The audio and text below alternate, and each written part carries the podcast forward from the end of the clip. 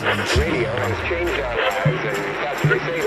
is rock and roll radio. Vive y no muere. You're listening to broadcasting from beyond the grave. Distorsión, el podcast.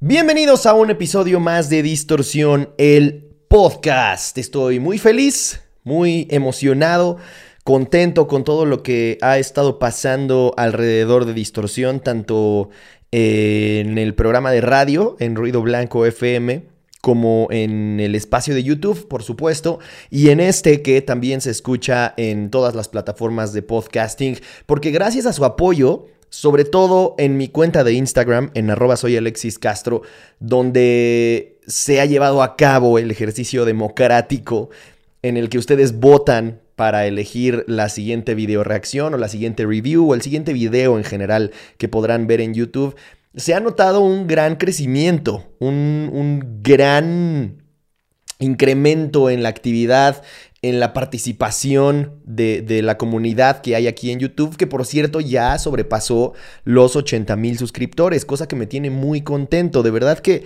el camino hacia los 100 mil suscriptores ha sido larguísimo. Lleva cinco años el canal y honestamente estoy convencido de que, de que si hubiera empezado a crear otro tipo de contenido o empezar a hablar de otro tipo de música, desde hace un tiempo ya estaríamos muy lejos de los 100 mil, y me refiero lejos hacia arriba, ¿no? O sea, que lo habríamos pasado eh, desde hace mucho.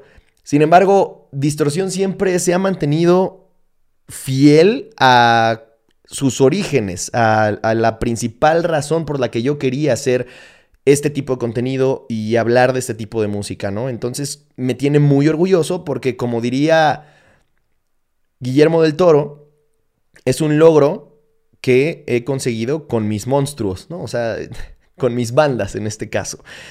Y a pesar de que evidentemente ha cambiado la industria, ha cambiado la escena, han cambiado las bandas, algunas ya no están en activo, otras eh, no de forma oficial, pero sí han bajado el nivel de actividad que tenían cuando comenzó el canal, pues sí es algo que habla de, de, mm, pues el nivel de compromiso que yo tengo con esta idea que es la misma con la que comencé Distorsión, ¿no? Que es hablar de bandas actuales del mundo del rock. Básicamente, digo, yo en aquel entonces no lo sabía, pero básicamente la idea es demostrar que aún hay buen rock, demostrar que aún hay bandas que valen la pena, que están haciendo rock hoy en día. Y eso me lleva a pensar, entre otras cosas, en el tema del podcast de esta semana. Hace unos días, la semana pasada, de hecho, tuiteé que por cierto también tengo Twitter, he estado bastante más activo de lo normal, si tienen Twitter vayan a seguirme, igual, arroba soy Alexis Castro. Ahí de repente les dejo saber un poco de mis ideas, lo que, lo que tengo en la cabeza como en tiempo real, lo que estoy escuchando, etc. Entonces, pues si les interesa, vayan a seguirme también a Twitter, aunque la verdad Instagram es la red social en donde estoy más activo. Entonces, ahí tuiteé, nunca tengan una banda. Y, varios de ustedes como que se lo tomaron muy a pecho, no en el sentido de que se hayan ofendido, sino incluso recibí una respuesta de alguien que me dijo, estoy a punto de entrar al estudio a grabar un demo con mi banda, así que por favor dime por qué no debería tener una banda antes de cagarla. Y le respondí, o sea, no te lo tomes tan en serio, es un, es un cliché, es una broma alrededor de un cliché, es como, no sé, como hablar de que no te cases, ¿no? evidentemente te puedes casar si quieres, evidentemente puedes tener una banda si quieres. De hecho, si nadie tuviera bandas, yo dejaría de poder dedicarme a lo que me dedico aquí en Distorsión y en radio también, en Ruido Blanco FM, porque dejaría de haber música y entonces nos convertiríamos en Universal Stereo y solo hablaríamos de clásicos de décadas pasadas y eso sería muy aburrido. Justo eso ya no representa el espíritu de Distorsión. De lo que se trata Distorsión es de hablar de lanzamientos recientes, de bandas nuevas inclusive y de verlas crecer. Entonces, obviamente no es algo que yo quiera que suceda, que, deje de haber bandas nuevas. Y, es un cliché, simplemente. Es el mismo cliché que decir no te cases. Entonces, no estoy hablando de que la gente no tenga que casarse o de que la gente no tenga que tener una banda, pero creo que muchas veces lo que termina pasando es que la gente tiene bandas sin saber a lo que se está aventando. Y es lo mismo que pasa con el matrimonio, si me lo preguntan. Por cierto, tengo otro podcast en donde hablo de, de, cosas de pareja. Si lo quieren buscar en Spotify o en alguna plataforma de podcasting que les guste y estén interesados en ese tema. Ahí, eh, la verdad, está bastante inactivo por razones personales, pero volverá tarde o temprano. Entonces, si quieren, busquen Hilo Rojo. Por eso me voy a permitir esta, esta figura retórica de comparar el tener una banda con, con el matrimonio. Y que de hecho es peor, o bueno, al menos más difícil, no quiero decir peor en el sentido de que sea algo malo, sino más difícil. Porque si cuando te casas, te estás casando solo con una persona, solo con una familia política, solo con las creencias, ideologías y con el mundo que representa la cabeza de esa otra persona, en el momento en el que tienes una banda, estás asociándote con esas otras personas, ¿no? Independientemente de, si es una o si son varias personas más. Eh, eh, utilizaré el ejemplo de una banda promedio de cuatro integrantes. En ese caso te estarías casando con tres personas distintas. Te estarías casando con tres formas de pensar distintas, con tres ideologías, tres eh, contextos sociales, familiares, económicos distintos. Y eso realmente es algo que muy pocas personas consideran. La mayoría de los casos parten de una amistad previa. Y, creo que eso puede ser un factor que aligere la carga o la presión. Porque si ya eres amigo de, de las demás personas, eso ayuda, supuestamente. La verdad es que yo he tenido las dos experiencias. Les voy a hablar como siempre desde mi eh, experiencia y desde lo que yo he vivido, desde cómo a mí me ha ido en la feria. Pero sí tratando de darles un... Pues una serie de consejos que les ayude a ver este tema desde una perspectiva distinta. Si tienen banda, bien, seguro algo les servirá o lo que no, eh, pues lo pueden desechar. Pero si no tienen banda, creo que les ayudará también a entender tanto para lo que sea a lo que se dediquen, como lo difícil que es que una banda se mantenga en activo y pueden pensar en su banda favorita en este momento y dependiendo de si está activa o no, ustedes sabrán qué tanto aplica. Pero la realidad es que Incluso bandas que están formadas por mejores amigos, que llevan años, décadas incluso siendo mejores amigos, es complicado. Insisto, es exactamente lo mismo que un matrimonio y sin el sexo, que es lo peor de todo. muchas veces el sexo es una de las cuestiones que ayuda en, una relación, aunque claro, también puedes quedarte en una relación sin deber quedarte en esa relación nada más por el puro sexo, pero ese es otro tema cuando, cuando tú te casas con estas otras tres personas, e insisto, muchas veces lo haces inconscientemente, sin, sin estar consciente de el nivel de compromiso que estás adquiriendo, en ese momento tienes que coordinar cuatro agendas distintas, tienes que coordinar cuatro tipos de influencias o cuatro intenciones distintas y no siempre llegan a buen puerto. La verdad es que no, no quiero hablar desde un punto de vista en el que parezca que yo he visto a todas las bandas del mundo, porque para nada. Conozco una ínfima parte de, de, cultura musical. En comparación, claro, con otras personas que son enciclopedias musicales que llevan décadas en esto y que de verdad se han visto una muy buena cantidad de proyectos nacer, reproducirse o desarrollarse y morir, si es que se permite eh, la expresión.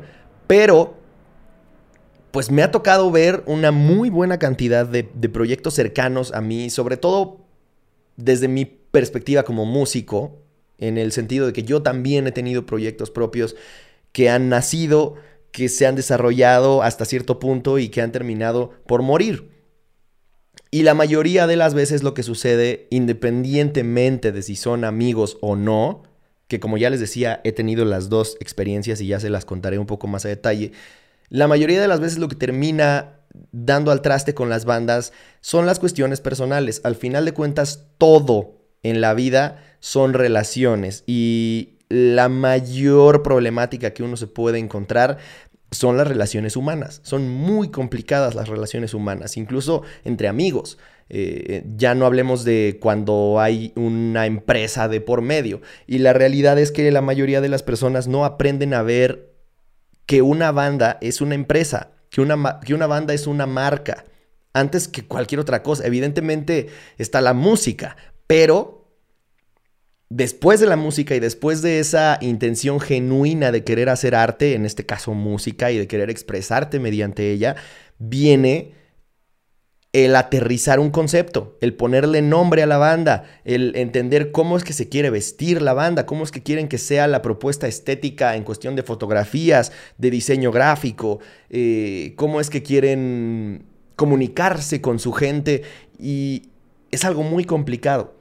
Claro, puedes tener una banda a un nivel muy superficial, una banda de garage que haga las cosas como Dios les dé entender, como puedan, rascándose con sus propias uñas y seguramente será difícil que alguno de la banda o algunos de los integrantes de las bandas eh, sepan de comunicación, sepan de marketing digital, sepan de creación de contenido, sepan de relaciones públicas, en general de cómo funciona la industria de la música, aunque claro, es más probable que haya alguien que sepa de producción musical, ¿no? O, de teoría o de, de, tal cual poder capturar lo que están creando musicalmente hablando. Eso es un poco más fácil. Pero como les he hablado en otros episodios, la realidad es que el mundo de la música hoy en día ya no solo implica saber hacer música, ya no solo implica saber capturar o grabar esa música que estás haciendo y después tocarla en vivo lo mejor que puedas. No, hoy en día implica una serie de habilidades que antes jamás se habrían pensado. Y eso hace todavía más complicada la relación humana que se debe tener con el resto de tus esposas o esposos en, la agrupación. Porque resulta que no solamente tienes que encontrar qué es lo que cada uno de los integrantes va a aportar, cómo es que van a funcionar las distintas personalidades, las distintas creencias, los distintos contextos de cada uno de ellos, sino que también necesitas que cada uno de ellos aporte algo en el sentido de estas habilidades que les menciono. Y la razón por la que les estoy contando esto es porque realmente yo ya estaba fastidiado del concepto de, las bandas, no eh, de forma ajena a mí, sino de forma que yo ya no quería tener una banda. Y eso se los he contado, no estoy seguro de, haberlo hecho aquí en el podcast. Y quizá hay gente que solo escucha el podcast y no me sigue en redes sociales, pero sí en mis redes. En mis redes sí les he contado y también en algunas entrevistas que he dado de Paraíso, o sea, para, para el proyecto, como parte del proyecto de Paraíso, he contado por qué Paraíso está constituido prácticamente como un proyecto solista, a pesar de que en vivo va a ser una banda completa y que en vivo va a sonar muy distinto y mucho más rock a como suena en estudio. Y la principal razón es que yo ya estaba cansado, harto de tener una banda, porque precisamente esto que les digo es lo más difícil de lograr. Si es complicado mantener una relación eh, personal con una pareja, por supuesto que es todavía más complicado tener una relación eh, de prácticamente una sociedad empresarial con otras tres personas, ¿no? Digo, aunque no quieras ver o aunque no veas que tu banda es una marca o una empresa, así son las relaciones que se llevan dentro de una banda. Tienes que hablar de horarios, de calendarios, de compromisos, de cumplir ciertas fechas de entrega o de estos mismos compromisos, de ir teniendo ciertos resultados en cuanto a números, ¿no? Evidentemente, pues cuando uno tiene una banda es porque quiere que la gente lo escuche y, eso se puede medir muy fácilmente hoy de distintas formas, en el número de followers, en el número de streams, etc. Cuando yo tenía mis primeras bandas, esto no era tan evidente y por eso creo que podías hacerte un poco más el idiota, podías fingir demencia y, no necesariamente sentirte abofeteado en la cara por los números, que ahí están. En el momento en el que entras a Spotify, ahí está el número de escuchas mensuales que tienes. Entonces, si ese número de alguna u otra forma no va reflejando el trabajo que tú estás haciendo, de en mayor o menor medida eso va a ir causando frustración y, pues puede causar hasta desinterés. Entonces, si es un proyecto 100% mío como lo es Paraíso, es mucho más fácil que yo vaya negociando con mis propias expectativas, con eh, las posibilidades que tengo para invertir más en publicidad, en marketing digital, en creación de contenido, eh, eh, en sacar un nuevo sencillo, porque producir y postproducir, mezclar, masterizar, etcétera, una canción cuesta dinero. El hacer un video musical cuesta más dinero. Por cierto, está a punto de salir el video oficial del sencillo debut de Paraíso para que si están interesados, pues vayan a escuchar primero la canción y si les gusta, se queden pendientes de las redes de Paraíso y de mis redes también, para que sepan cuándo va a ver la luz el video oficial, que la verdad la pasé cabrón grabándolo, pero evidentemente es una inversión muy fuerte. Realmente me gasté más dinero en, en hacer el video de la canción que en producir la canción misma. La canción realmente tenía pocas pretensiones y la grabé con este mismo micrófono en esta misma computadora. De hecho, empecé en otra computadora pero la terminé en esta que están viendo si es que están en YouTube. Y si no, pues es con la que estoy grabando el podcast. No la grabé en este estudio, porque este es el, el, estudio que tengo en mi nuevo departamento, pero sí en mi anterior departamento. Ahí, literalmente con el micrófono metido en el closet y sin presupuesto. Digo, evidentemente, este micrófono es caro, la computadora es aún más cara, tengo una interfase que también es cara, pero la grabé a, lo punk rock, ¿no? O sea, o a lo reggaetón o a lo trap, como lo quieran ver. De ahí es de donde viene la expresión de que el trap o el, el reggaetón o el hip hop son el nuevo punk. Porque el punk era más que un género, una ideología. Y siempre estaban acostumbrados a hacer las cosas incluso mal hechas. Muchos artistas y músicos punk hoy en día no tienen ningún reparo en aceptar que tocaban punk porque no sabían tocar y porque sus habilidades no les daba para tocar otras cosas más complejas. Quizá a ellos les habría gustado tocar, no sé, el, riff de Stairway to Heaven, pero no podían más que aprenderse un power chord y entonces hacerlo lo más rápido, distorsionado y agresivo que pudieran para que sonara que realmente estaban haciendo algo y no que nada más estaban tocando un acorde si están intentando aprender guitarra, eso lo podrán comprobar de forma muy fácil, es realmente sencillo empezar con canciones de Green Day o de los Ramones o de NoFX en comparación con intentar sacar un riff de Guns N' Roses, ya no nos vayamos tan lejos. Entonces, realmente lo hice muy a lo punk rock.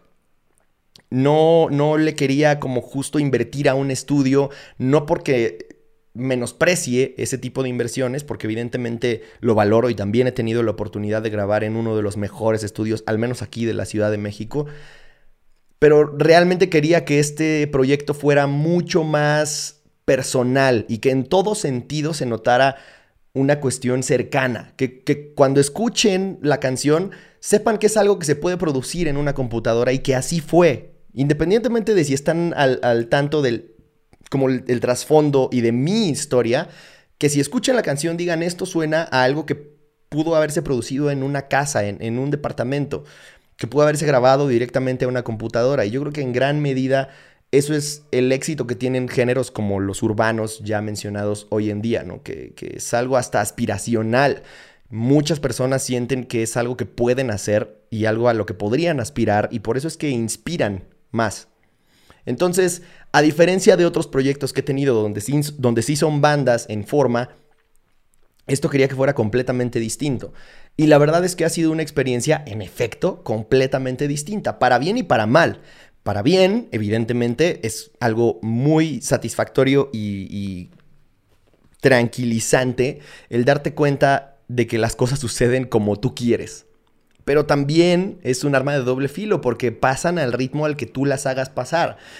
No va a haber nadie que te ayude a menos de que tú le pagues a alguien para ayudarte o a menos de que alguien esté dispuesto a ayudarte eh, nada más porque crea en el proyecto o porque crea en ti, cosa que ha sucedido con Paraíso. Y ya lo he dicho en ocasiones anteriores, pero la portada del sencillo la hizo Samir Niño y fue apoyo completamente eh, fundamentado en que él lleva siguiéndome y siguiendo Distorsión desde hace años y siempre había mostrado y expresado su interés en trabajar conmigo. Entonces, literalmente, se podría decir que la portada de ese sencillo la hizo un fan de Distorsión de hace años y, y la hizo porque él quería trabajar conmigo desde hace mucho. y fue una oportunidad increíble. Yo siempre le dije que tarde o temprano trabajaríamos juntos y evidentemente en cuanto yo tenga oportunidad de volver a trabajar con él, lo haré porque fue alguien que creyó en mí y en el proyecto desde cero, desde antes de que existiera la, la canción ahí afuera al menos, ¿no? Entonces, pues tiene sus ventajas y sus desventajas el hacer las cosas así. Y, por ejemplo, en donde más se nota es en lo monetario. El videoclip, les digo, fue la inversión más fuerte hasta el momento y lo tuve que pagar absolutamente todo yo. No hubo nadie que me ayudara, no hubo alguien con quien dividir el costo total de la inversión. Y al contrario, yo tuve que pagar también las pizzas que nos comimos ese día durante la grabación, tuve que pagar el día de trabajo de los músicos para que fueran a la grabación, tuve que pagar eh, evidentemente el transporte o todo lo, lo que se necesitara para ese día. Y, es una experiencia completamente distinta. Porque así como es muy satisfactorio ver que las cosas están materializando tal y como tú las imaginaste, porque tú estás dirigiendo absolutamente todo, también me llegó como esta sensación de añoranza hacia la época en la que yo tenía mi banda de amigos. Para hacerles un resumen rápido, la primera banda que yo tuve fue durante la secundaria. Literalmente iba en segundo de secundaria, tenía como 14, 13 años, una cosa así, cuando tuve mi primera banda y solo tocábamos covers, literalmente éramos una banda de garage, tocábamos en el garage del guitarrista y comenzamos tocando covers, sin tener bien claro cuáles eran nuestras influencias, pues tocábamos canciones que nos gustaban, que escuchábamos en nuestro día a día. Después de eso, la banda mutó un poco, pero seguía en esencia siendo la misma banda o el mismo proyecto. Entraron algunos integrantes nuevos, entre ellos al bajo entró Hugo, a quien ustedes recordarán si es que son fans from Hell, oldies de Distorsión. Él era el bajista de esa banda. Y después entró Yair, que hoy en día es el baterista de Paraíso. Entonces, en ese proyecto que, que tuve, sí llegamos a tener música original y de hecho hace unos meses me dio este sentimiento de añoranza, no solo por esa experiencia de, volver a tener una banda, sino de revivir esas canciones. Cosa que evidentemente también me pasó hace unos días cuando alguien publicó una historia y me mencionó en Instagram con un, con un fragmento de una canción de Penthouse, que fue la última banda que tuve hasta la fecha. Ese proyecto es la razón por la que les digo que tengo como las dos perspectivas desde empezar una banda desde la amistad y también empezar una banda 100% con la finalidad de solo ser compañeros de trabajo y después desarrollar una potencial amistad, ¿no? Eh, eh, la primera banda de la que les hablo era 100% entre amigos, empezó, les digo, desde la secundaria, continuó durante la prepa y parte de la universidad. Y la banda que les hablo después, que es Penthouse, con la que sí publiqué un, un disco completo que está disponible en plataformas digitales, es algo que comenzó literalmente mediante audiciones. Era algo que estaba dirigiendo un productor y el proyecto ya tenía manager desde antes de tener integrantes, entonces era algo mucho más estructurado y, al juntarnos a tocar por primera vez jamás nos habíamos visto en la vida, no habíamos platicado nunca y no éramos amigos, éramos simplemente compañeros de banda antes de cualquier otra cosa. Después desarrollamos una amistad muy fuerte, especialmente hasta la fecha yo sigo siendo muy amigo y lo considero de mis mejores amigos del bajista de la banda, de Ángel. Y, el resto de la banda, después de que nos separamos, siguió caminos bien distintos. Pero vivimos una experiencia súper chida en el sentido de que no, no nos habríamos conocido si no fuera por la banda. Y, pasamos un muy buen rato juntos, grabamos un disco en uno de los mejores estudios de la ciudad y del país, diría yo, y, y nos quedamos muy contentos con el resultado musicalmente hablando. Ahí está el disco. Sin embargo, fue también una experiencia que tuvo su eh, doble filo. Porque evidentemente al no conocerte de antes te vas enterando más tarde que temprano de cosas que pueden hacer que el proyecto no funcione o que no llegue a buen puerto. Entre ellas, las que ya les mencionaba, actitudes eh, que quizá no van contigo o con las que no comulgas, contextos bien distintos.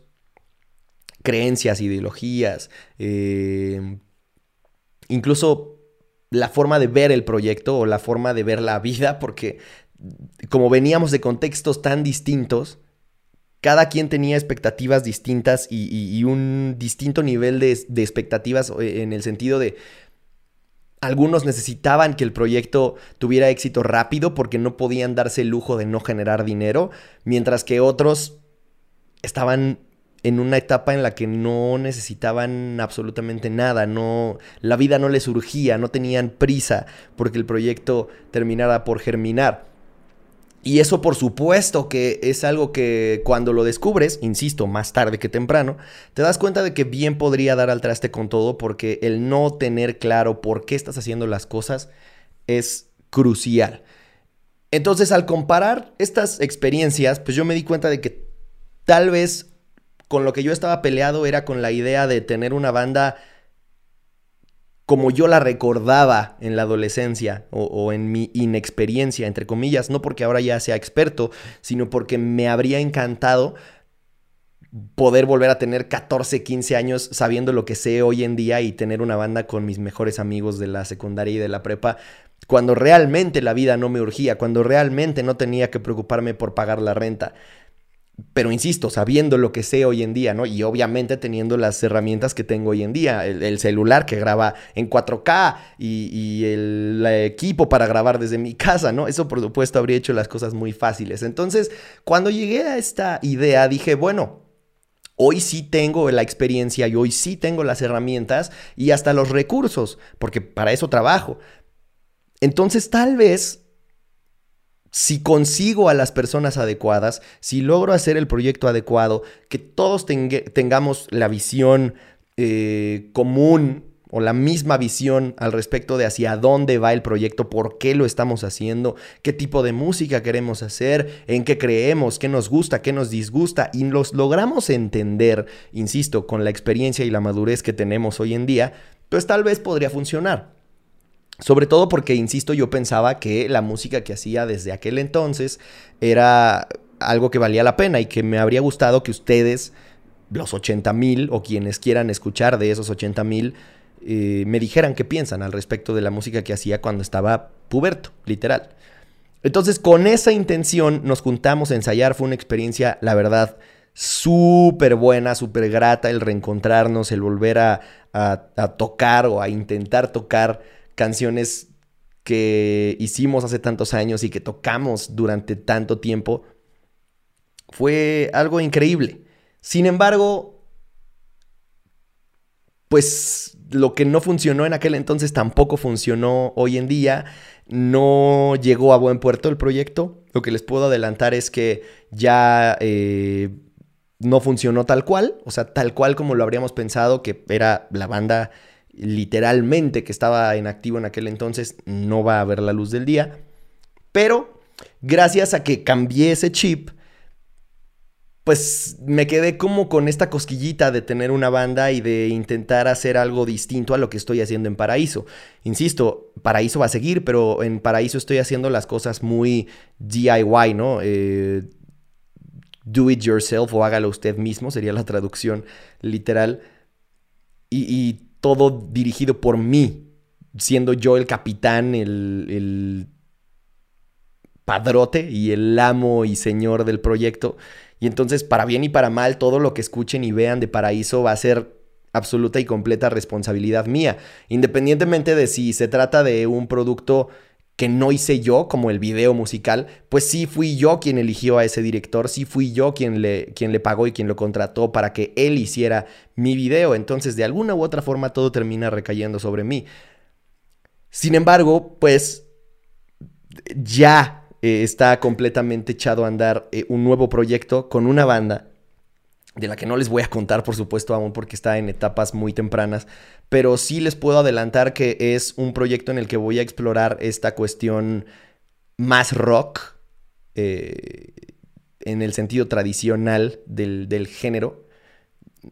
Buscaremos que sea algo muy propositivo, muy innovador, no quizá no tanto sonoramente, pero sí en el sentido de que, de que sea algo que se pueda comparar con las mejores bandas del mundo en la actualidad, que sea algo que se pueda comparar no con las bandas nacionales, no con las bandas de Latinoamérica, no por menospreciarlas, sino realmente creo que muy pocas bandas en Latinoamérica se ponen una vara igual de alta que eh, eh, las bandas en Europa, en el Reino Unido, en Estados Unidos incluso. Porque al compararse entre las bandas de Latinoamérica, por supuesto hay algunas que destacan, pero muy pocas de ellas tienen un nivel de producción tanto musical como audiovisual, estético, etcétera, en cuanto a concepto y, y en cuanto a marca, comparable a bandas como Normandy, como Bring Me the Horizon, como Nothing But Thieves, como Boston Manor. Entonces, realmente lo que queremos es hacer el Normandy, el Nothing But Thieves, el Boston Manor mexicano y, en español. Y hacer este experimento de, ok, ¿el problema son las bandas o el problema es que no sabes elegir a los integrantes de tu banda? ¿El problema son las empresas? No, el problema es que no sabes elegir a tus socios. El problema tampoco es el matrimonio, es que no sabes elegir a la pareja con la que estás decidiendo supuestamente compartir el resto de tu vida y si no se soportan, si no son mejores amigos antes de cualquier otra cosa, por supuesto no va a funcionar. Entonces, es un proyecto que sí están haciendo de la amistad, aunque no precisamente todos los integrantes de la banda seamos amigos desde hace mucho tiempo. Sí somos amigos de hace un rato y nos conocemos antes de como músicos, como personas. Y llegamos a la conclusión de que todos tenemos la misma intención, todos tenemos la misma visión respecto al proyecto, todos queremos lograr lo mismo, tenemos influencias muy similares.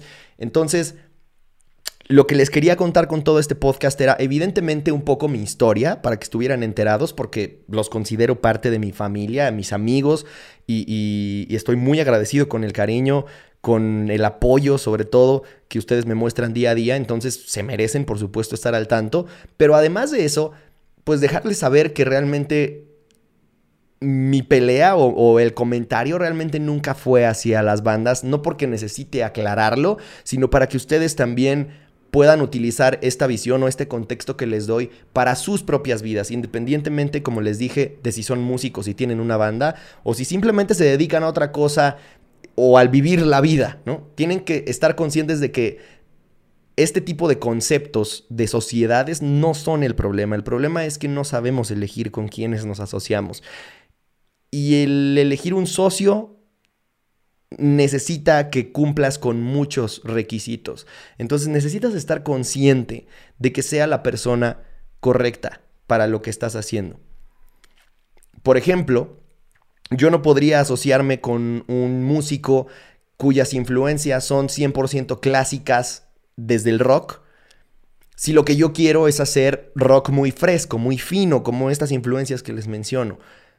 Simplemente no se podría. Por mucho que quiera a ese músico, por mucho que sea mi amigo, por mucho que sea muy bueno ejecutando, si lo que yo tengo como visión es hacer este tipo de rock, no va a funcionar que tenga un guitarrista que va a hacer eh, solos muy a lo slash o muy clásicos, más eh, guajoloteros, como les decimos aquí en México, que un rock fino, que un rock eh, minimalista incluso. No va a funcionar que yo tenga a un vocalista que solo sabe hacer screams si lo que yo quiero es tener algo muy melódico, ¿no? Entonces, no quiere decir que una cosa sea mejor que la otra, simplemente quiere decir que necesitas asegurarte de que estás asociándote con la persona correcta.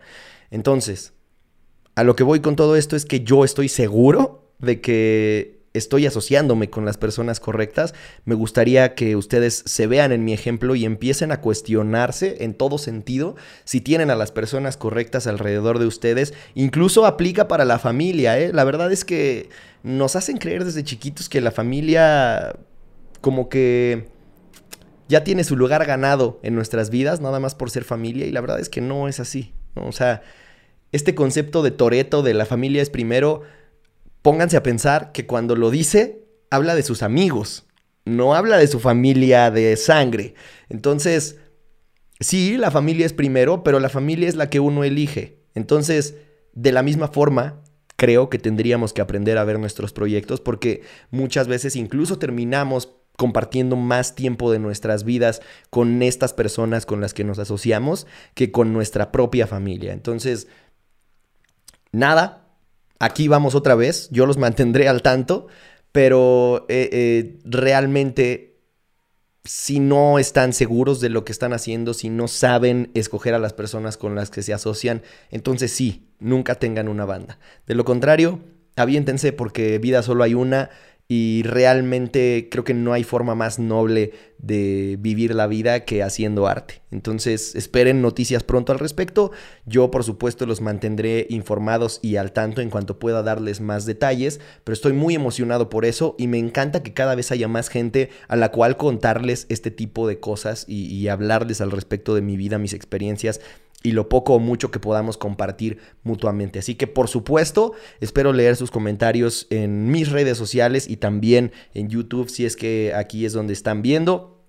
Les recuerdo que viene mucho más contenido en distorsión, vienen varias reviews que están pendientes, vienen varias reacciones que están pendientes, entonces déjenme saber qué es lo que les gustaría ver en arroba soy Alexis Castro y nos vemos pues en más de distorsión. Que el rock los acompañe.